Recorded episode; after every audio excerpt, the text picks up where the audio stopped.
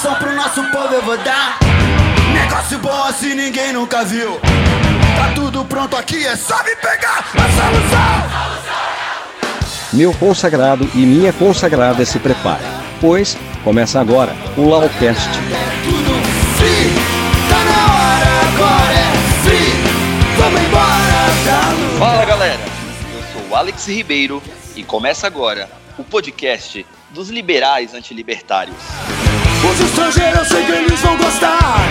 Tem o Atlântico. Bom dia, boa tarde, boa noite, meus queridos ouvintes. Se vocês ainda não nos assistiram, nosso último episódio fala sobre o segundo semestre legislativo com Dielson e Júlio. Estamos cada vez mais imersivos e alcançando mais pessoas no debate público brasileiro. Hoje iremos falar sobre interferência do monarca e a pauta que está em voga, meio ambiente em chamas. Com os nossos queridões intelectuais, os nossos queridos influencers digitais, Dielson e Júlio. Cadê vocês? Fala galera, boa noite. Oi, Bom povo. dia, boa tarde, né? Não sabemos que, que horas vocês estão nos escutando. Mas Fiz certa de concordância? Influência, cara da, influências cara da, digitais? da parte de humanas aí. Influencers Vocês. digitais, fez, sim. É, influencer, grande influencer, todos os três que eu influencio, meu Deus do céu. Vocês estão influenciando muita gente, muitas pessoas estão curtindo o nosso engajamento do podcast, a nossa discussão sobre política, economia, filosofia. Nossa, Pior que eu tava olhando os dados ali do, do podcast e tem alguém que nos, nos ouve na França. Eu Na acho. França? Nos Estados Unidos, ou no Japão, algum lugar bem longe. eu acho que eu Porque- conheço esse indivíduo aí, ó, da, da França. Se eu, Você conhece? Eu acho que eu sei quem é esse indivíduo da França aí. Emmanuel Macron? Emanuel Não. Macron, a gente vai falar dele hoje. Não, eu acho que eu sei quem é esse indivíduo aí. Vamos rodar então? Então, produção, joga a vinheta.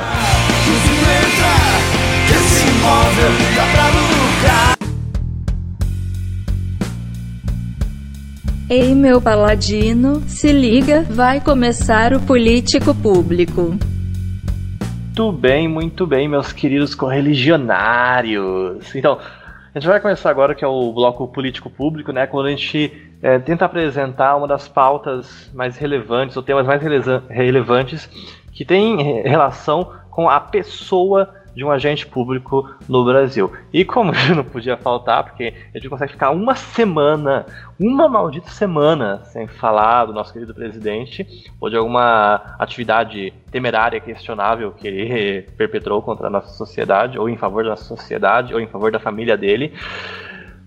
Ah, antes da questão ambiental se tornar um tema de eh, repercussão mundial, a gente estava prestando mais atenção dessa vez na atividade do nosso, na atividade nosso querido presidente da República com relação às instituições que ele coordena e que ele exerce controle o poder de mando, que são os ministérios e demais organizações e agências que integram o poder executivo.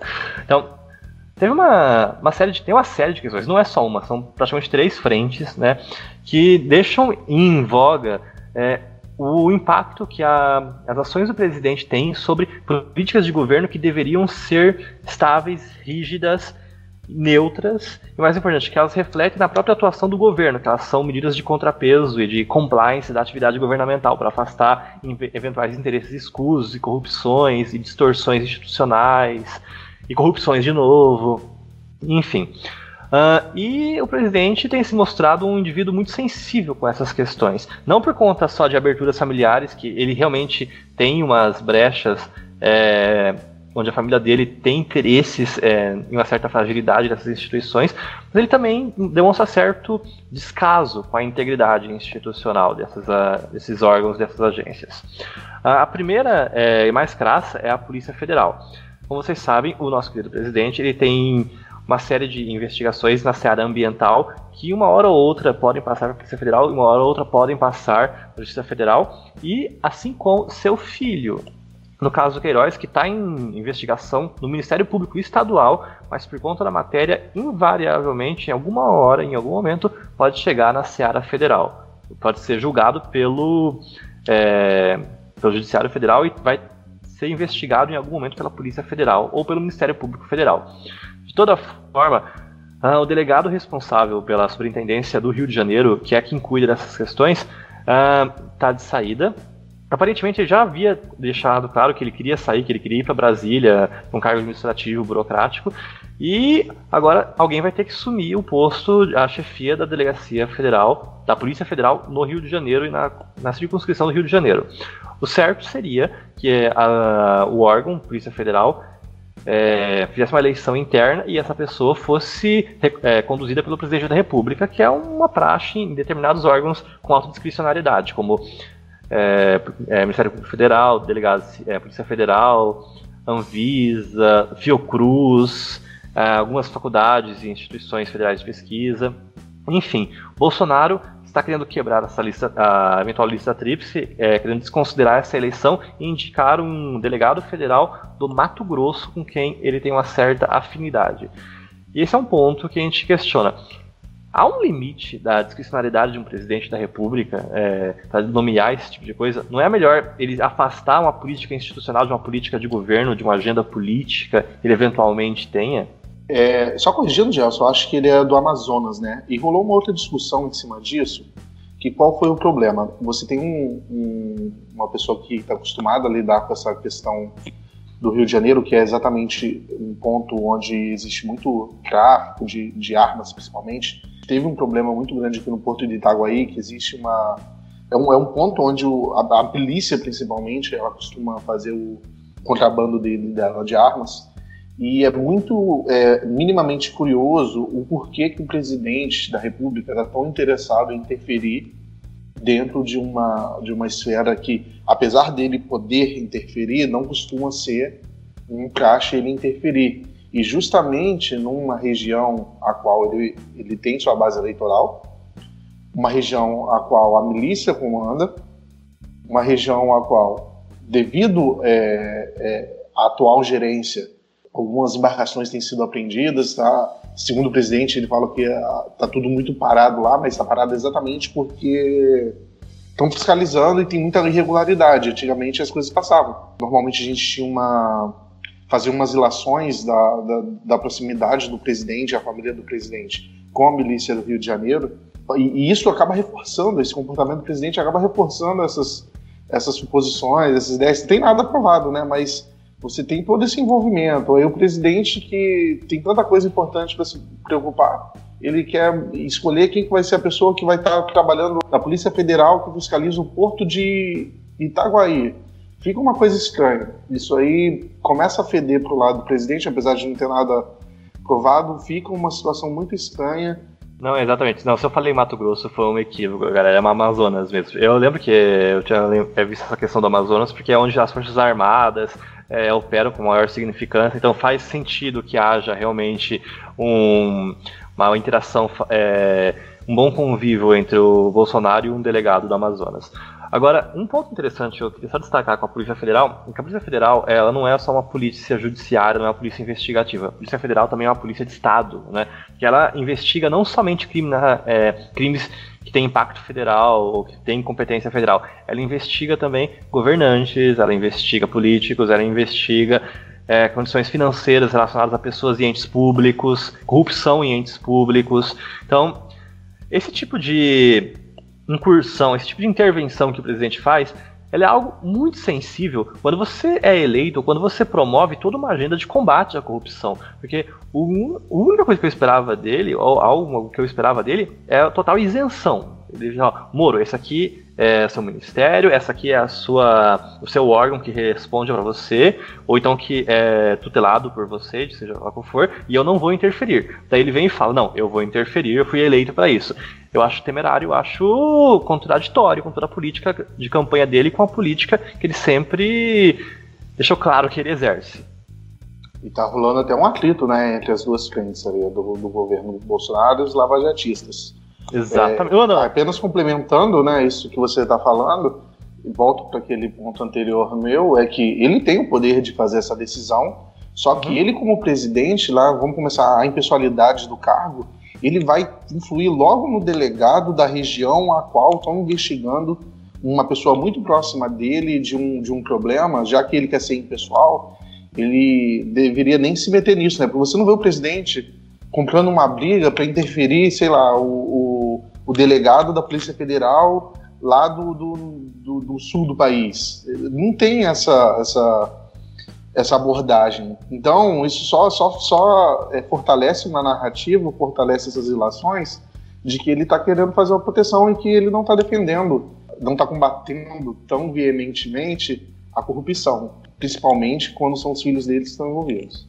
Isso é um ponto, cara. Por é um mais ponto. que... Agora, fala. Não, eu ia comentar que por mais que a gente saiba e entenda que estes órgãos são dependentes do executivo, é justamente para isso que tem a nomeação de técnicos dos ministérios para justamente, né, a gente lotear cargos com pessoas é, qualificadas para isso e não necessariamente trazer essas pessoas para a agenda política que ele quer reverberar. E ele está mostrando aí como ele está fazendo em, em, em, vários órgãos, Ancine, COAF, enfim. Enfim. Agora, é, aqui, esse ponto da Polícia Federal, ela não é um órgão político em si, ela é um órgão estrutural, ela tem uma agenda de infraestrutura, ela exerce atividade de persecução que fomenta a justiça. Ela tinha que ser um pináculo de sustentabilidade que resista à incursão política e sobriedade. Por isso que eles têm um compliance tão violento, por isso que é uma, um concurso tão fechado, uma carreira muito sólida, uma boa remuneração, são para evitar esse tipo de situação. E o presidente agora está indo em um contrassenso e fomentando esse tipo de situação. Agora, um outro ponto também que está gerando esse conflito da incursão do nosso presidente é o COAF e a Receita Federal. Bom, como você sabe, o COAF é um órgão é, de inteligência financeira, ele que monitora atividades financeiras suspeitas e repassa para a Receita Federal, que é utilizado como material de inteligência que vai iniciar investigações junto ao Ministério Público e à Polícia Federal. E ele está saindo é, do, da pasta da Justiça e está indo para o Banco Central, que tem status de ministério também. Particularmente, eu acho isso, essa uma posição assertiva. Uh, eu acho adequado, porque realmente havia abusos em utilização de dados do COAF para iniciar investigações e mesmo ações penais. O Ministério Público, principalmente o Ministério Público, ele não fazia uma investigação em si, ele só pautava suas, é, suas atividades de persecução de investigação em atividades do COAF, que é sigilo fiscal, é o meu sigilo, é o seu sigilo, é o sigilo do filho do Bolsonaro, é o sigilo do Lula. São questões que simplesmente não deveriam ser violadas ou trazidas a público dessa forma. E quando o Bolsonaro vem e isola esse ponto no Banco Central, eu acho que é uma posição assertiva. A questão é a forma como ele fez isso. Aparentemente, parece que tem um mecanismo com essa mudança onde a, o, a indicação de cargos é, diretivos do, do COAF deixa de ser técnica, deixa de ser um cargo de carreira e passa a ser possível de indicação política. Ah, vamos judicializar isso. Um, tenho uma, mais absoluta certeza que isso vai ser matéria do STF. Em algum momento isso vai ser matéria do STF. Mas, a princípio, eu acredito que o, é que o Banco Central ele é um, uma instituição, um ministério tecnocrata. É muito difícil você ver discurso político e ideológico ali. Eu acho isso excelente. Eu acho que o Banco Central é um, um exemplo de tecnocracia que dá certo. Eu acho que alguns institutos, algumas algumas é, instituições, alguns órgãos, eles realmente têm que ter uma política tecnocrata. E eu acredito que essa incursão política no Banco Central não vai dar muito certo, não vai ser algo é, que a gente tenha que acarretar algum risco. Agora, na Receita Federal, está é, tá tendo essa mesma discussão sobre indicação política para cargo diretivo, e é mesmo é, muito poder para um órgão de competência que tem acesso a tanto material quanto a Receita Federal. Porque se olhar bem, a Receita Federal ela analisa suas próprias leis, ela, ela, dispõe suas próprias leis, são as portarias administrativas, ela julga os próprios recursos, ela estabelece bônus para os fiscais de renda e ela tem atividade persecutória, ela pode promover em juízo, ela tem procurador da Receita Federal, ela pode falar por si mesma. E quando você percebe que a Receita Federal tem todo esse poder, dependendo, é uma boa ideia você compartilhar um pouquinho ainda mais, ou então estipular mais pesos e é, chama, evitar abusos, fazer um compliance melhor. E agora, a forma como o Bolsonaro faz isso é um pouco questionável. Mas tudo bem, tudo bem. Ele está usando uma, a retórica dele. Você não acha que isso, junto com a decisão da STF, que a decisão Toffoli, na verdade, que foi uma decisão, ao meu ver, escandalosa, de que você não poderia usar aquele alerta que o, que o COAF dava para você iniciar alguma investigação, junto com, com essa questão de indicação política, não é uma forma de você, digamos, enterrar qualquer combate à corrupção dessa natureza? Cara, fala uma coisa, eu concordo com o teor daquela, daquele voto do Toffoli. Eu acho que realmente você não pode usar. Uma coisa é você fazer uma devassa. Tipo, quando você investiga crime, você não tem que investigar a pessoa, você investiga o fato. Agora, quando você começa a investigação com um dado da pessoa, você não está investigando o fato em si. Porque você não tem nada que vincule, tecnicamente, você não tem nada que vincule a pessoa ao fato. Então, quando você abre margem para esse tipo de coisa, aí sim que você abre margem para investigação. É, investigação política, de teor político, a politização da atividade persecutória criminal. Então, eu. Mas aí é só você não deixar o dado público. Porque o que o COAF faz? Ele dá um alerta de uhum. que é uma movimentação atípica. Certo. E ela não está, na verdade, é, é, discretizando que tipo de movimentação é e nem está ferindo o sigilo. Ele só está falando que aquela movimentação não é típica e não é compatível para aquele indivíduo. Eu e concordo. Como que você vai, como que você vai descobrir um crime financeiro se você não tem esses meios de alerta? Então você, não. eu acho que isso é uma forma de você perpetuar a impunidade. Não, não, não é, porque tipo, existe atividade de inteligência e existe atividade de investigação. A questão que estava acontecendo é, o Ministério Público Federal e às vezes a Polícia Federal estavam usando exclusivamente a atividade de inteligência para nortear uma ação penal. O Ministério Público Federal estava usando apenas esse relatório do COAF para entrar com uma denúncia e entrar com uma ação penal. Ela não estava colhendo provas, não estava fazendo laudo pericial, não estava fazendo oitivas, ela estava pegando daqui e colocando ali. Então, isso realmente não é possível, isso, não, isso é inconstitucional, isso é errado, cara. Mas, Mas você não acha que o, o erro não está no COAF e no alerta do COAF? O erro, o erro não está no COAF. Posteriores. Exatamente, o erro é. Como não é eles estão usando cara. esse tipo de informação? Mas, mas o problema é que eles são do Toffoli ele não trabalha nas, nas, nas decisões posteriores. Ele está trabalhando para inibir que o COAF atue, da forma que não, ele estava atuando, não? Não, ele está não, ele tá, uh, evitando que haja um compartilhamento de fonte. O COAF vai continuar atuando, ele só não vai poder repassar para o Ministério Público Federal. Agora, a forma como o Toffoli deu é, essa liminar. Desculpa, só interromper de novo, mas como que. De que, que vai servir o COAF fazer esse tipo de alerta se para que, que vai servir esse alerta? Para que, que vai servir essa informação se ele não puder repassar para um órgão investigativo? Não, ele vai poder passar para o órgão investigativo, mas o órgão investigativo não vai poder utilizar da forma. Ele vai ter que passar dentro de um trâmite, vai ter um compliance interno, e depois vai ter uma melhor utilização e instrumentalização da investigação. Agora, não quer dizer que o Ministério Público não vai poder usar, não, não, vai poder ter acesso. Ele vai poder ter acesso, mas ele não vai poder até pautar toda a sua atividade de investigação naquilo. Ele vai ter que é, fazer outras atividades de investigação também. Agora, é, isso vai cair.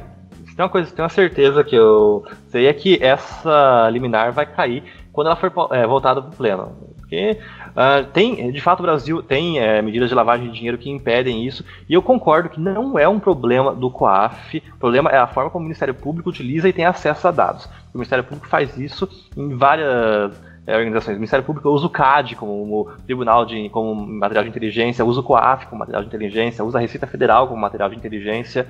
A questão é a forma como eles instrumentalizam isso. Infelizmente, ou então felizmente, eu não sei, a gente não pode é, dizer como o Ministério Público tem que atuar. E a gente nem deve também, de verdade, a gente não pode dizer como o Ministério Público pode investigar ou como eles podem fazer. Mas o que a gente pode fazer é como não fazer. Você não pode fazer devassa, você não pode utilizar exclusivamente esse material de inteligência para nortear uma ação penal. Então, é aquelas questões sensíveis. Acho que o COAF está fazendo errado ou está sendo um desserviço? Não. Atividades de inteligência, medidas de inteligência são utilizadas no mundo inteiro e elas têm que ser é, um é material para nortear uma investigação, tem que ser apurado o desvio, porque lavagem de dinheiro, financiamento de terrorismo, isso é algo que tem que ser apurado, cara. A questão é como está sendo feito. O Ministério Público tem utilizado para politização de ação penal. Está pacificado. Vamos para o próximo. Não, isso é um, não, isso é um tema sensível. Mesmo, mesmo. Não, isso é um tema sensível, cara. É que, tipo, eu defendo o Estado de Direito, cara. Eu defendo limitação do poder do Estado sobre a liberdade do indivíduo. Se falar que o Ministério Público pode pegar todos os dados da sua vida e fazer uma ação penal com base exclusivamente nisso, pelo amor de Deus, cara. Pelo amor de Deus, onde é que tu vai parar? O Júlio acha que pode, né, Júlio? Não, eu, eu acho que o alerta de uma situação que está aparentemente irregular, eu acho que você pode utilizar isso para pelo menos chegar pro cara aí, vem cá, me mostra aí o que, que você está fazendo, que tem um alerta aqui que tem alguma coisa estranha. É uhum. É igual o pente fino do, do, do, do, imposto de renda. Tem gente uhum. que cai. No pente fino você tem que dar uma explicação. Para mim é só isso. Se o cara tá vendo que tem uma transação lá que, tá, que não condiz, às vezes nem tem nada de legal também, não. Às vezes é só uma, o cara usou a conta dele, sei lá, para fazer uma transação com algum negócio, sei lá. Eu acho que é comum, até pode acontecer, que não condiz com a renda normal dele, mas é só ele chegar e ir para os órgãos competentes explicar. Exatamente. Isso eu acho que ajuda você a coibir o, o crime. Exatamente. Agora, e essa dinâmica institucional, da coleta do dado até a investigação, até o oferecimento de denúncia para apurar uma ação, um crime? Tipo, tem que ter um todo um aparato aí para ser apurado adequadamente. É o mínimo que a gente espera de um Estado, de institucional, de direito, republicano, etc. Ok, meus consagrados, vamos, vamos para o próximo tema? Próximo bloco? É, a gente já meio que falou, né? O próximo, o próximo tópico seria o COAF, mas a gente já tá falando do COAF, né? Não, mas não, o, o tópico em si é o Bolsonaro é, usando. É, é intervindo, né? De, intervindo por interesse, escusa por interesse de, de política de. É, interesse político, não interesse escuso dele. Sim, ele, de certa forma, ele tá aparelhando, né? É, uhum. A Polícia Federal, a Receita Federal e o COAF, que são os três órgãos que poderiam dar algum problema para o clã Bolsonaro ali, né? Ele tá agindo como Mano, não monarca, vou... de certa forma. Ali, não sei, é, não sei até que ponto isso é ético. Não, não, a gente estava é. brincando, né, que ele estava agindo como monarca, mas eu acho que nem isso, porque nem nas, nas, é, nas monarquias constitucionais o monarca ele atua de uma forma tão missionária quanto o Bolsonaro tem atuado. Esse não é, é, ilegal o que ele está fazendo de forma nenhuma, mas eticamente ele está ele tá, ele tá aferindo a questão da impessoalidade ali. E se fosse um comportamento para, comum dele, digamos assim, ele tem um padrão de interferir nisso em diversos lugares, eu até entenderia, mas não, ele está interferindo exatamente no local de onde é a base eleitoral dele e onde estão investigando possíveis crimes do, da, da, base é, dele e também da, da família dele. É monarca, demais, né? Monarca absolutista.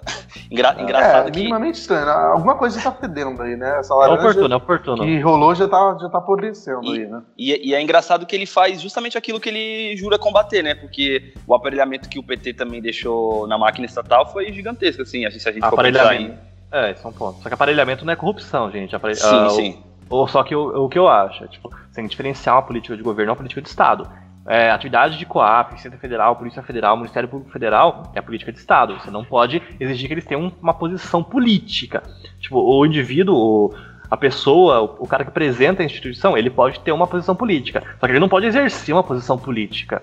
Porque, gente, a última vez que a gente viu um Estado ter uma posição política, um Estado valorar tipo, ativamente, mano, foi na Segunda Guerra Mundial. E muita gente morreu, cara. Fechou. Finalizamos esse bloco?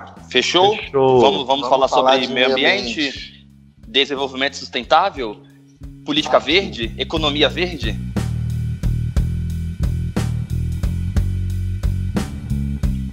Bom, é, vamos no nosso segundo tema agora, que é o tema né, que depois do, da questão do, do da COAF, do, do emparelhamento do Bolsonaro, foi o tema que entrou em evidência é um tema que, na verdade, já, já vinha sendo debatido no país. Já tinha algumas semanas, mas foi uma escalada. E é exatamente sobre essa escalada que eu acho que vai seguir a nossa a minha linha aqui argumentativa, né? Que é a questão das, das queimadas e tal. Como que começou, né? Como que começou tudo isso? Se a gente lembrar bem, todo esse, esse assunto começou quando o INPE soltou aqueles dados do aumento do desmatamento, aumento de queimadas, que houve aquela polêmica que o Bolsonaro demitiu o presidente do, INPE, que o Bolsonaro ele falou que os dados estavam errados, que o Bolsonaro se pôs contra. Ele foi, digamos, o início de, de toda essa questão. Porque eu estou querendo colocar o início porque eu acho que isso foi uma escalada. Esse problema ele não começou agora, foi um problema que foi, foi crescendo aos poucos para chegar no ponto que ele chegou é, agora. Depois disso, o que, que ocorreu de evento assim mais é, impactante, né? Aquele dia que teve aquela, aquela escuridão em São Paulo, né? De tarde, que o céu escureceu, foi, foi muito impactante para vários moradores, porque isso alerta um pouco a questão ambiental, e isso alertou novamente e teve uma retomada do debate sobre isso. E isso é, levantou a, a, tanto a opinião pública quanto a mídia sobre as queimadas que estavam ocorrendo. Lembrando que essas queimadas que estão ocorrendo, elas são na região amazônica. A região amazônica ela engloba não só a parte brasileira, a região amazônica também tem a Bolívia, que inclusive é, as queimadas lá, se não me engano, elas estão mais intensas do que aqui no Brasil. É, e depois eu vou discutir um pouquinho sobre por que às vezes a gente fala menos da Bolívia do que a gente fala do Brasil. É, e em outras regiões também estão rolando essas queimadas. Logo após isso também, dessa questão ali do, do, das queimadas, como isso reverberou nacionalmente, internacionalmente, alguns países disseram que eles iam tirar as verbas de apoio à preservação da Amazônia, e o Bolsonaro, ao invés de, sei lá, colocar um pano quente, tentar corrigir é, esse problema, falar que ia tomar alguma medida, ele fez declarações combativas. Ele meio que falou para a moça lá da Alemanha: ah, usa esse dinheiro, a gente não quer esse dinheiro não. Pega esse dinheiro e usa para reflorestar a Alemanha, porque é, olhando para os dados, realmente o Brasil ele tem muito mais vegetação nativa, muito mais área preservada que a Alemanha. Mas, pô, a gente está vivendo uma crise fiscal, né? A gente vai ficar dispensando dinheiro. É, por que eu estou falando isso também? Porque a gente vai vendo aqui que é a escalada do, do problema e por que, que isso está se escalando no final das contas. Então, além disso, o que, que o presidente fez? Ao invés de também de assumir uma culpa, falar que o problema existe e falar que a gente vai combater, ele chegou a sugerir que ONGs estivessem por trás das queimadas. Além disso, a todo momento, o presidente ele disponibiliza os dados dos órgãos científicos de controle, falando que são dados errados. Isso chegou a um ponto agora que teve uma repercussão internacional muito grande, principalmente vindo do, do Emmanuel Macron da França e da Finlândia, também que foram os principais críticos a essa questão. Bom, em geral, a, a, problemática toda é essa. E a França, com Emmanuel Macron, eles inclusive falaram sobre é, aplicar sanções ou então tentar melar o acordo da Mercosul, do, da Mercosul com a União Europeia. Agora, tem vários pontos que a gente precisa analisar ali entre o que, que é fato, o que está acontecendo, o que, que é um problema e o que, que é só geopolítico, o que, que é uma guerra de interesses, vamos dizer assim. As queimadas no Brasil, existe um crescimento das queimadas? Existe um problema de desmatamento? Ele existe. Ele é maior do que os últimos anos. Se você olhou na internet, provavelmente você acompanhou esse debate, você vai achar diversas pessoas falando: ah, não, está na média nos últimos anos. Ou vai falar: ah, não, está crescendo. Isso depende muito de qual janela de dado que você está analisando. Porque o que, acontece? Entre 2004 e 2005, e um pouquinho antes, a gente tinha índices de desmatamento e queimadas muito grandes. Então, 2004, 2005 foi o pico dessas queimadas no governo, no governo Lula mesmo, né? Eu não estou aqui querendo dizer que o problema de queimada é um problema no governo Bolsonaro. Já já eu vou tentar chegar no final desse raciocínio. Então, como você teve essa queimada muito grande, se você fizer uma análise estatística considerando esses dados, a média ela vai estar elevada. Só que o que ocorreu? É, até 2005, essas queimadas ocorreram principalmente no estado do Mato Grosso que era o estado que você tem uma maior, maior expansão agrícola e uma maior atuação agrícola. Teve queimadas em outros estados também que se reduziram, mas em Mato Grosso foi a maior parte da queimada. Tanto que se você olhar os, os, os mapas de, é, temporalmente, Mato Grosso praticamente acabou a reserva. Você tem algumas reservas legais lá só, mas a área que você poderia tentar desmatar acabou. E por isso, inclusive, o desmatamento na região caiu. Porque você não tem mais o que desmatar além das políticas públicas que foram adotadas a partir de 2005, que realmente reduziram o desmatamento. Então, se você pega depois de 2005, o desmatamento ele está muito baixo. De 2000, muito baixo não, ele veio reduzindo até 2008 mais ou menos. Ele veio reduzindo até 2008 e a partir de 2008 ele se manteve mais estável e baixo. Esse desmatamento ele começou a aumentar agora nesses últimos anos. Então, você pode ter duas linhas narrativas. Uma que vai falar que está tá abaixo da média, considerando os dados 2004 e 2005, e o outro vai falar que está subindo se ele pegar o gap a partir de 2007, 2008. Então, isso é só uma narrativa política. Eu não quero me ater a esses pontos. Isso é só para você entender que tem, você pode defender os dois pontos usando dados estatísticos e usando fatos. Se os dois são fatos, só que dependendo do gap que você pegar, você vai ter uma narrativa ou não. E a partir daqui agora que a gente tem que ver o que, que a gente tem que fazer, né? Que é um fato também que as queimadas estão aumentando. E por que, que eu acho que isso tem se tornado um problema no governo Bolsonaro e não foi tanto em outros, outros governos? É exatamente a parte de comunicação. O que, que o Bolsonaro ele indica pra, pra tanto para os brasileiros quanto internacionalmente.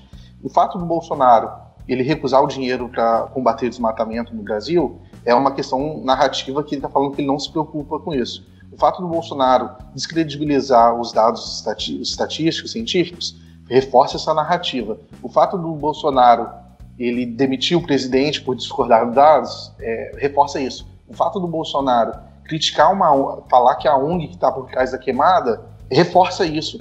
Aí você, você pegar para olhar os dados, você fala, pô, a Bolívia está tá tendo um problema muito maior que o nosso. por que, que não repercute tanto? Porque a Bolívia, diferente do Bolsonaro, ao invés dele, o presidente Evo Morales, ao invés dele ficar jogando a culpa em terceiros, falar que os dados são errados, ele foi, ele analisou o problema, ele viu que existia o problema e ele está tomando uma narrativa para combater esse problema. E esse, esse que é o problema do governo Bolsonaro e por isso que acaba repercutindo mais. Porque o problema, o Bolsonaro, ao invés de falar realmente está sendo um problema, a gente vai tomar as medidas, que inclusive agora, se você olhar, a gente está gravando no dia 24, agora de noite. E hoje, só hoje, ele está tomando as medidas, o, os militares estão indo lá para resolver o problema do fogo. Demorou, teve que ter essa repercussão toda, e ele demorou muito para tomar a medida, e mesmo assim, a linha narrativa dele não contribui. Se ele tivesse uma linha narrativa, como eu já falei algumas vezes aqui no programa, se ele tivesse uma, uma comunicação que indicasse que ele está tentando resolver o problema, uma, uma narrativa mais amigável e não antiambientalista, ele não teria essa crise toda. Porque, de fato, os dados não são assim os piores dados da história e agora o, o, o governo Bolsonaro está atacando o meio ambiente. Mas a narrativa dele, para mim, ao meu ver, é o maior problema. Se o Gelson quiser falar mais alguma coisa. Eu tenho os outros pontos ainda que eu quero falar, uma questão internacional, né? mas no primeiro eu queria debater sobre a questão interna. Não, Você, esse é um ponto, não, esse é um ponto que eu acho muito interessante. O primeiro ponto é o Brasil está depois de um governo, de uma transição muito porca, a gente está voltando a prestar atenção para políticas ambientais, porque ninguém falava disso durante a transição. Porque acho que recessão a gente força, é, a gente força nossa atenção para pontos um pouco mais urgentes, tipo desemprego, inflação, reforma da previdência, saneamento, etc. A questão é, Uh, o governo Bolsonaro ele é um governo sem uh, critérios pré-estabelecidos ou muito bem construídos. A gente não consegue entender como o, presidente elenca suas prioridades. E o presidente uh, gera risco por conta disso. Agora, o presidente não pode simplesmente criar expectativa, depois desconstruir expectativa e queimar a credibilidade. A gente espera que um presidente tenha previsibilidade, a gente espera que o que um presidente fale vale alguma coisa e seja um, é, como posso falar, um indicativo de uma tendência. É isso para isso que expectativa serve. Agora, quando o Bolsonaro ele reforça, reitera repetidas vezes que ele não preza pela por ONGs, ele não preza pela sustentabilidade ambiental, que sustentabilidade ambiental é coisa de vegano que come soja, que come grama, etc. É, o presidente Bolsonaro deixa claro que a agenda ambiental não é, um, não é uma prioridade do Brasil, e, mas é uma prioridade do mundo, e o Brasil quer negociar com o mundo. Então, se ele quer realmente fazer uma política liberal, uma política é, globalizada, abrir o país, que é um país absurdamente fechado, ele tem que começar a entender que nós precisamos parar de discutir o que é em nosso interesse e o que é interesse de todos. Proteger, proteger a Amazônia, proteger uma é, estipular uma política ambiental sustentável é interesse de todo mundo. E isso cabe ao Brasil. É a responsabilidade do Brasil fazer isso. E o Bolsonaro aparentemente está voltando a falar, tipo, sem critérios técnicos ou muito bem desenhados para como ele quer fazer essa atividade. É, eu queria adicionar ali, além disso, é, agora um pouquinho desse bate-boca público que rolou entre principalmente Bolsonaro e o Macron, que o Macron ele compartilhou uma imagem fake sobre o, as queimadas no Brasil, mas o Bolsonaro criticando, os, acho que a Dinamarca, se não me engano, a Noruega, também compartilhou um vídeo fake. É, tá rolando uma, uma briga pública ali feia. E nisso eu queria fazer uma crítica principalmente aos brasileiros que adoram ficar falando, ah, olha, o Macron está criticando a questão da queimada no Brasil, não sei o quê. Eu acho isso um pouco de viralatismo. Não que não tenha que criticar e não que não exista um problema. Só que todas essas declarações públicas elas têm um interesse. Os, os dois primeiros países que estão criticando mais o Brasil nessa questão ambiental foram a França e a Finlândia, que são os dois países que antes do problema ambiental já haviam sinalizado é, a pôr indisposições na questão do Mercosul União Europeia. E agora, depois dessa questão ambiental, eles reforçaram essa ideia de impor sanções por causa dessa questão ambiental. Eu não acredito que, o, sinceramente, que eles estejam interessados em proteger a França, em proteger a, a região amazônica. Eles têm os interesses deles, eles estão querendo proteger o interesse deles, eles estão usando isso como gatilho. Então, não, também não, a gente nem achar que ah, a França é boazinha e está querendo proteger a Amazônia. Desculpa pela palavra, porra nenhuma. Eles estão querendo proteger os interesses deles. Então, a gente tem que ver bem isso. Tanto que saiu hoje já essas notícias Os Estados Unidos já veio apoiar o Brasil, a China também apoiou o Brasil nessa questão, tanto que a China também não pode falar nada, né? Porque eles poluem pra caramba o país inteiro. E agora, nesses últimos, nessas últimas horas, inclusive, são notícias mais novas, tanto uh, a, a UK, né, a Inglaterra e a Espanha se pôs contra essa ideia de você não fechar o acordo com a União Europeia, porque eles falaram que o não fechamento de um acordo com, do Brasil com a União Europeia não ia, não ia ajudar em nada a questão da proteção da Amazônia. Uma coisa não tem a ver com a outra. O Macron está utilizando isso para defender os interesses dele, ficar bem na finta lá com o público eleitoral dele lá na França, que é um público que, de certa forma, estava preocupado com essa questão do, dos produtos brasileiros entrando na, na França, principalmente. E, além disso, o eleitorado francês é um eleitorado muito ligado à Casa Verde. Ele está fazendo uma politicagem lá pro lado dele. Ele está usando isso exatamente para se promover. Lembrando que eu acho que, se não me engano, acho que ano que vem tem eleição na França. Não, um ponto interessante que é bom deixar claro é que, tipo, esse é o tipo de crossover, tipo, Estados Unidos e China é, concordando em uma coisa, que a gente só consegue ver em um desastre de natureza global, cara. Só pra vocês terem uma noção da dimensão que é isso. Porque, às vezes, o pessoal que tá ouvindo a gente do interior, a gente não sente esse tipo de dinâmica, é, isso não é tão importante assim, não, cara. Isso é algo realmente importante. Acordo comercial que demorou 20 anos para ser feito, que tá dependendo de um consenso sobre esse tema.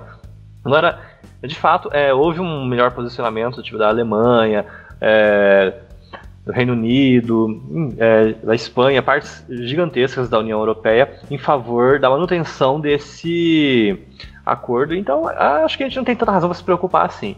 A França, ela tem uma questão é, sindical muito forte. A França é algo muito, muito forte, cara. Então eu entendo por que o Macron quer dar essa resposta é, enfática, energética. E eu entendo por que, que ele fez isso também, por que, que ele usou tanta força. Porque ele sabe como o Bolsonaro vai responder, cara. A gente sabe como o Bolsonaro vai responder. Ele esperava que o Bolsonaro fosse gritar, fosse apontar dedo, fosse fazer esse escárnio que ele sempre faz. E aparentemente não. Ele abaixou o tom de voz, tomou um tom um pouco mais cauteloso, que eu, eu realmente acho sensato. Eu realmente eu saúdo o nosso presidente por ter tomado uma atitude é, tão sensata. Ele deixou a batata quente na mão do, do Macron, né? Ele falou, ó, o Macron é. gritou e depois ele ficou quieto. Tipo assim, ó, deixa o maluco lá ficar gritando. Exatamente. Eu acho que internamente isso pegou muito mal pro Bolsonaro, porque realmente vai pegar, porque ele demorou para agir e é um problema e ele continua negando esse problema. Não, é contraditório, cara. Dele. E é contraditório. O discurso cara. dele, pelo menos. Mas internacionalmente, não tá tão bem assim pro Macron essa relação, não. Acho que o pessoal tá mais para apoiar o Brasil. Porque os outros países fizeram uma crítica construtiva.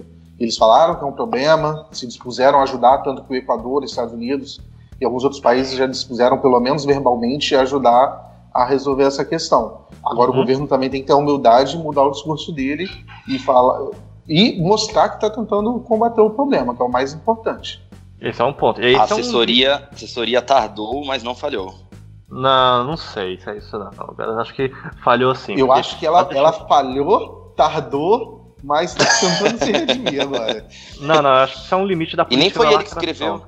Não, certeza que não. parte das coisas que vão na mídia dele não deve ser ele que escreve, né? Provavelmente não. Mas voltando, né, eu acho que esse é um limite dessa política externa de lacração, de olavismo. Mano, sem ter sobriedade e falar, ó, sou técnico, vou falar disso, disso e disso. Daí vem um Ernesto Araújo da vida e vai discutir Olavo de Carvalho, o é, marxismo cultural, um país que superou e que está abandonando o welfare state. Já, mano, esse é o tipo de discussão atécnica, é uma discussão folclórica, é, e não devia ter espaço nesse tipo de plataforma, que é uma plataforma é, internacional. Agora, não foi a gente, não foi o Macron que chamou a gente para essa discussão, cara. Tecnicamente, foi a gente que chamou o Macron para essa discussão, porque nunca que o Trudeau chamaria, é, abordaria a gente dessa forma, nunca que a Angela Merkel abordaria o Brasil dessa forma. O Macron, o Macron tomou essa, esse tipo de investida porque ele sabia que o Brasil estava tendente a aceitar esse tipo de narrativa, a entrar nesse tipo de discussão de uma forma espalhafatosa e mais folclórica ainda, que é o que ele queria para poder fortalecer a imagem dele na França, com os sindicatos. Com Sim, a, a gente deu o gatilho. Exatamente. Só que eu não sou favorável de ter essa ideia de que aqui no Brasil a gente vai estar tá falando que o Macron está certo, porque ele para mim é o que não está certo. A forma que ele está agindo também é completamente a favor dos interesses dele. Isso não uhum. exime o Bolsonaro de, de culpa. De forma ele tem culpa também. Mas é, nesse lado, nesses dois aí eu não escolho nada, não. Eu fico no meu isentismo mesmo. Não, centrismo é o melhor lugar do mundo, cara. Eu acho que é isso. Eu, eu acho que uma coisa que vale a pena comentar também, push do, do nosso chanceler, né? Que foi, pelo amor de Deus, digno de chapéu de alumínio, falando sobre, sobre a esquerda, não sei o que, globalista. Quando tava falando a questão do, do Emmanuel Macron, Ah, que, sim. meu Deus do céu, que falta faz um Ele se- chanceler decente. Não, Eu totalmente. vi, ele citou cara. vários, vários acontecimentos meio sem noção.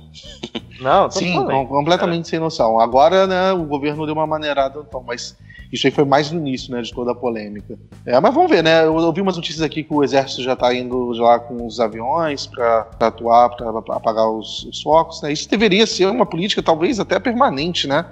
De, Você cria uma lei, né? sempre que ocorrer esse, nessa época do ano, que você tiver uma incidência maior de foco de, de queimada, você pega e já deixa o exército à disposição para ajudar a resolver esses problemas. Não, eu tô vendo aqui que o nosso chanceler, de fato, nosso primeiro-ministro está indo para a Europa para discutir essas questões com o Parlamento Europeu, com o Parlamento da ONU. Eu acho isso sensacional, a gente, a gente, é, compartilhar a interlocução, a gente não deixar só o Bolsonaro falar, cara, porque se for só ele que fala, ou só o pessoal ligado a ele, dá errado. Lamento, eu não confio. Então, deixar alguém que sabe fazer política, deixar alguém que sabe ser interlocutor, eu acho que isso é essencial nesse tipo de situação, que é uma crise de proporção global. E além disso, a Câmara também, né? Já tem que começar a atuar. Já tiveram algumas propostas, o Rodrigo Maia falou de pegar parte do fundo da Amazônia e tal. Aí Uhum. o pessoal do Partido Novo falou de transferir é, dinheiro do, do fundo eleitoral para essa questão. É todo cada um usando um pouquinho do seu populismo ali, o eleitoral, e para tentar defender suas pautas, já jogando o lance da Amazônia no meio. Exatamente. Mas enfim, enfim. É, essa é uma crise, acho que já tá caminhando pro final, cara. Já tá caminhando pro final. Não tem mais. A não ser que alguma coisa aconteça, a gente ache um bebê alien morto na floresta. Mas enfim, acho que já tá acabando. Muito bem, meus queridos. Vamos para o nosso último bloco. Notícias rápidas, comentadas por vocês. Vamos lá? Vamos embora. Roda a vinheta. Roda a vinheta, produção.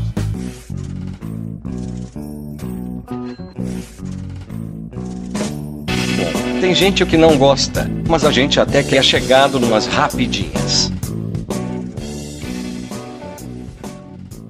Rapidinha número 1. STJ eleva indenização à família de jovem levado a traficantes por militares. Ah, sim, sim. Não, esse é um caso que aconteceu na nossa terra de ninguém favorita, também chamada de Rio de Janeiro, onde é, militares das Forças Armadas entregaram é, dois jovens que eram vinculados ou não a uma trafica, é, uma- um crime organizado para um morro dominado por uma facção rival que depois fatidicamente executou esses jovens. Agora, esse é um ponto é, que, a gente tem, que a gente é forçado a refletir. O Estado erra nas suas atividades de inter- é, interlocução ou persecução ou garantia de direitos básicos? Sim, o Estado erra. E quando o Estado erra, ele tem a obrigação de indenizar. Ponto.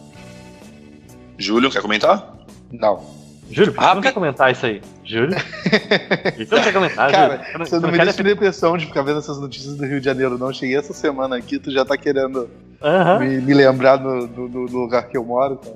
Nossa, Tava tão feliz lá no meio da minha rocinha. O Rio de Janeiro é o país do Júlio. Deixa ele meu Deus do céu. refletir sobre o país dele. Rio de Janeiro tem que acabar, mano. Rio de Janeiro tem que acabar. Rapidinha número 2. Sequestro na ponte Rio-Niterói viraliza no YouTube. Nossa, eu nem vi. Não, não, você não viu no YouTube, você viu na televisão, Você né? não viu Não, no é. YouTube, né? Não, esse é um, é, um momento fatídico mesmo. Acho que em nenhuma circunstância a gente tem que lamentar a morte de um indivíduo, independente das circunstâncias ou dos fatos. Ah, tá Lamentar uma- ou comemorar, Gelson. Não, lá. Ah, é verdade, comemorar. Obrigado, Júlio. Obrigado. Não, eu, eu já sei que você é filho do Whitney Houston aí. Cor- não, corta isso. Tá seguindo a mesma linha, cortar nada. Eu sou o cara da edição, vai participar e vai estar do, do, do áudio, pode ter certeza. Não, eu acho que em nenhum momento a gente tem que comemorar a morte de um indivíduo, independente da circunstância, independente do fato que ocorreu. Ah, agora, uma coisa triste é a politização que estão fazendo em cima dessa, desse ato. O Witzel, ele tá realmente tentando tomar uma postura política, ele tá pautando toda essa agenda de. essa pré-campanha presidencial é, em uma agenda é, de, conflon- de confronto, de segurança pública.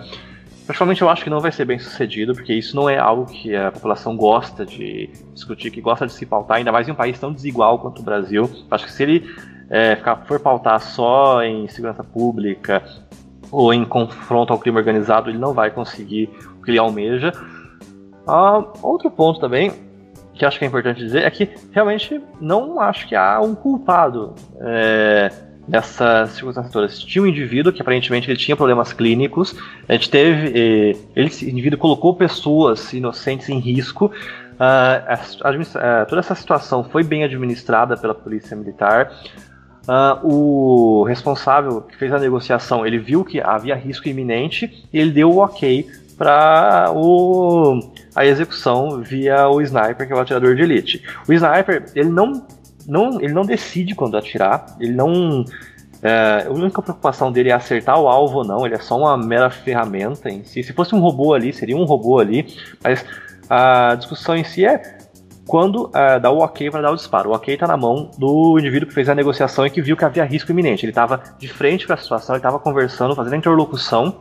E se ele disse que havia risco iminente, que havia perigo real para as vítimas, que era o um momento inesgotável para você garantir uma segurança e eh, determinou a ordem do disparo, gente, é uma decisão técnica, não é uma decisão política. Ninguém, ele não foi lá assim, não, eu vou matar esse indivíduo hoje. Foi uma discussão puramente técnica no âmbito da segurança pública, que é um âmbito da ciência política também. Você discute expectativas, você discute riscos, você discute tomada de decisões. Eu ia até comentar, mas acho que o, o de Nelson já exauriu quase tudo que eu ia falar. Além disso, eu só fiquei sabendo também que depois que ele chegou lá no, no local, né, fez aquela palhaçadinha dele toda lá, aquele teatrinho, ele inclusive quis entrar no ônibus para gravar um vídeo.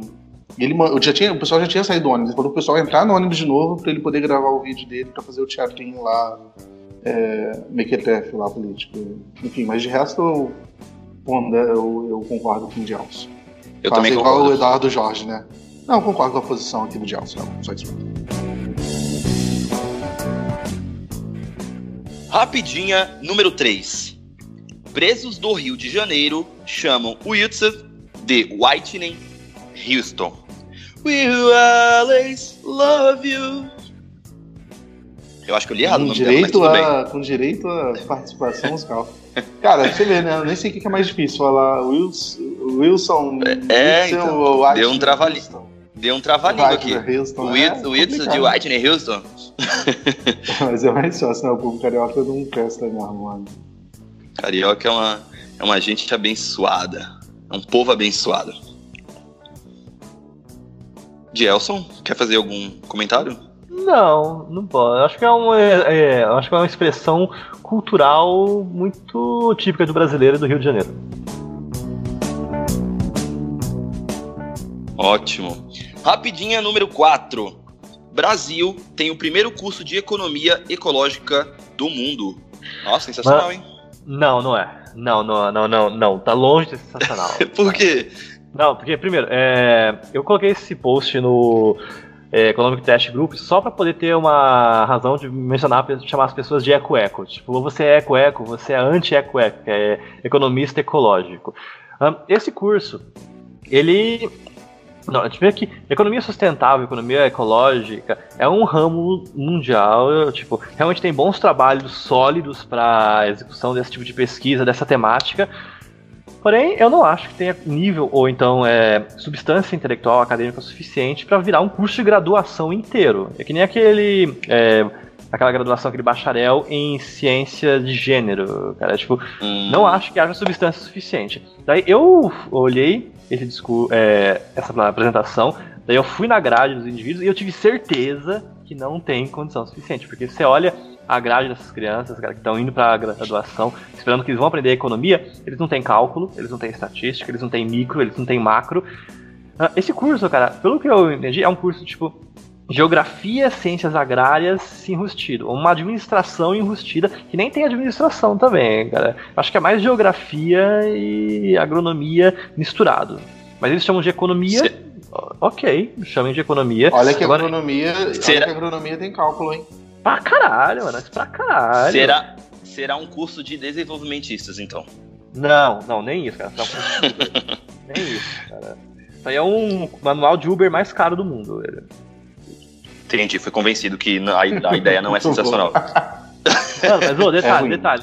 Mas ô, é- é- a temática é excelente. A temática é absolutamente excelente e pontual para o que o Brasil precisa. A questão é. hum, Esse curso não atende essa temática. Esse curso é um curso mais de ideologia do que um curso com ideologia.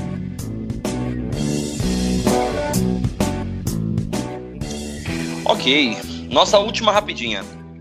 PSDB prepara nova ofensiva para afastar Aécio Neves. Pelo amor de Deus, hein? Que lenga-lenga isso. Não, não é lenga-lenga. É, cara, isso aí é democracia em exercício. O Gelson. Não, não, não é ó de Elson, mas isso é democracia em Mas- exercício. O cara Bom. já, já, já tem, já tem todos os indícios possíveis que o cara tá envolvido com corrupção até o talo. O que, que, que, você, Não. que você acha que. Mas é democracia de qualquer forma. O Não, que, que eu acho também. Não, não, ponto interessante, ponto interessante, porque a hora que você falou, ele tem todos os indícios possíveis, ele está sendo investigado, ele não foi condenado ainda, ele não foi a sentença dele não foi transitada em julgado ainda. Ponto. Agora, o Aécio, ele é um cacife político, ele é um indivíduo de grande poder político e exposição no território dele, na base eleitoral dele. Gente, o Aécio é um indivíduo que consegue ser eleito. Ele tem legitimidade política, ele exerce representatividade. E se a coligação partidária dele de Minas Gerais fala, não, ele não vai sair, ele, ele merece um julgamento, não, eu deixo, cara, porque o cara tá legitimado ali. Ele Mas é, mas é imoral. Mas é imoral, É imoral. pra caramba, né? Principalmente, É imoral. Principalmente Aí que tá, pra, o pra- Alex. É, aí você tá, cara, aí que tá. Aí É, que tá o Alex, tá, é, um- é é que- partido político, é. ele está sujeito à sua avaliação e seu julgamento moral. Eles fizeram a decisão democrática interna deles de permanecer com a S. Então, você como indivíduo e a sociedade pode tomar uma decisão política de não votar no, em quem apoiou essa decisão ou você não fortalecer a, a legenda que está indo em desacordo com a sua, com a sua ética, com a sua moral. É um, é, um, é, uma, é um ato que vai ter a consequência política, tanto que o Dória já se publicou, já, já se manifestou publicamente totalmente contra e criticou muito e vai fazer um, um esforço para continuar tentando expulsar o Aécio, porque ele está querendo desvencilhar a imagem dele da ima- da imagem do Aécio Neves. E outro ponto também, gente. A gente tem duas questões muito é, simbólicas é, no PSDB hoje. Primeiro, que é a eleição municipal do ano que vem, que o Aécio ele é um alvo, gente. Tipo, o Aécio é, o- é o expoente, é o estereótipo de corrupção do PSDB, corrupção da direita. Ponto. O pessoal vai bater no Aécio de todo jeito. Aécio é a persona não grata do espectro político da direita. E é um- ninguém quer vincular essa imagem com a imagem do Aécio. O segundo ponto é a reforma do PSDB que o Dória está propondo. O Dória quer refazer o PSDB à sua imagem, o que realmente eu não acho errado, eu não acho que seja um problema, acho que ele tem todo o direito de fazer isso. A questão é que o Aécio está em um lado, tem uma panela política diferente do Dória, e tem esse conflito. Então, eu li uma reportagem muito interessante que foi quando o PSDB é, decidiu manter o Aécio no partido, ele não estava dizendo sim para Aécio, ele estava dizendo não ao Dória, porque o Dória realmente ele tem, tem esses conflitos internos no PSDB. E eu acho que isso é um ponto interessante, porque o PSDB é um partido que exerce representatividade, o PSDB é um partido icônico do Brasil, e ele tem que lidar com essa situação. Certo. Ficou vencido. Muito Bom, bem. chegamos ao fim do nosso episódio. Muito obrigado, meus queridos. Muito bom esse Ah. debate sobre, sobre economia verde, sobre Bolsa- Bolsonaro, mais uma vez. Eu gostei do episódio hoje, que deu uma Cagadas. esquentadinha aí com o Dinelson um pouquinho, né? Sim. Ah, gostei. A gente, chama- a, gente, a gente tem que chamar um pessoal que discorda bastante da gente aqui, Gelson, pra ver se rolava mais treta, cara. Rola pouca treta aqui comigo. Eu sei, é verdade. Também Gabriel- acho. Não, o Gabriel aqui fazou, é, fez uma. Fazou, caralho, meu Deus do céu. O Gabriel que fez uma enquete, tipo, Guerra Civil do lado. Que lado você tá? Tipo, Team Júlio ou Team Dielson? Ah, rolou isso? Eu não Que- vi, não. Que- tinha, tinha a opção do centro? Não, não tem opção de certo. o, Orangotango é o nosso Hulk e não participará da briga. Mas o Júlio tá ganhando por um voto. O Júlio tá ganhando por um voto. Me respeita, cara. Vou até lá voltar, que eu acho Eu que eu não, não votei, não. eu não, pra é, briga, então, velho. eu também não vi essa, também não vi essa enquete não, tem que ir lá votar também. Vocês também Enfim. que estão nos ouvindo, votem também. Entrem lá. Participem do nosso também. grupo. Reforçando. Exatamente. Eu ia, eu ia dizer isso agora. Se você ainda não faz parte do nosso grupo Liberais Antilibertários, digite lá no Facebook e entre para discutir sobre política, economia e filosofia. Lembrando que estamos disponíveis no Deezer, Spotify, YouTube, iTunes, Addict, Castbox, SoundCloud e Podbean. Então, olha, a gente tem inúmeras opções para você. Gente, a gente tem um financiamento também no Padrim, financiamento coletivo. Possível doar, é possível doar a partir de um real. Digite lá www.padrim.com.br barra liberais antilibertários e nos ajudem para direcionar o nosso podcast cada vez mais e melhorar a qualidade, enfim, pagar a mensalidade que a gente precisa pagar para poder manter o, o, podcast no ar, todos os episódios.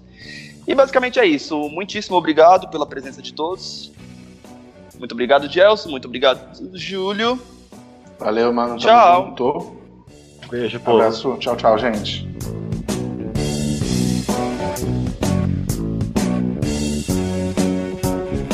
Acharam que eu não voltaria? Aqui estou, meus consagrados. Obrigado pela audiência. Lembre de recomendar esse podcast aos amigos.